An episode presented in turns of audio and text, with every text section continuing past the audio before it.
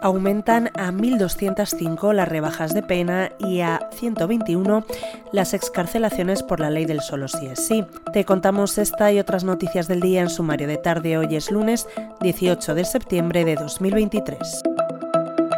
El Consejo General del Poder Judicial ha actualizado la cifra de beneficiados por la Ley de Garantía Integral de la Libertad Sexual, conocida como Ley del Solo sí es sí. Según el organismo, han aumentado a 1.205 las reducciones de pena y a 121 las escarcelaciones en aplicación de la norma que entró en vigor el pasado 7 de octubre de 2022. Las reducciones suponen el 31,4% de los casos revisados.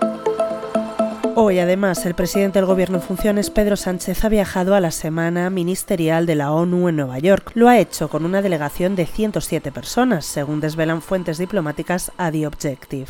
Esta cifra es la más alta de los últimos años y triplica la de su polémico viaje a Estados Unidos en 2021, cuando se llevó a 31 personas. Por otro lado, hoy en The Objective te contamos que Francina Armengol convenció a Alberto Núñez Feijóo para hacer su investidura a final de mes. La idea de darse el plazo de un mes surgió de la presidenta de las Cortes y el líder del PP le respondió que solo necesitaba 10 días.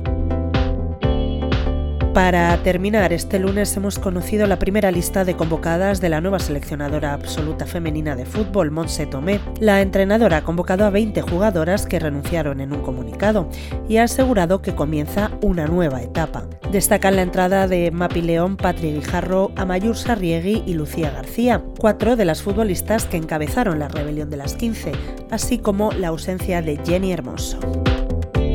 Lo dejamos aquí por hoy. Recuerda que tienes estas y otras muchas noticias en abierto en theobjective.com. Volvemos mañana.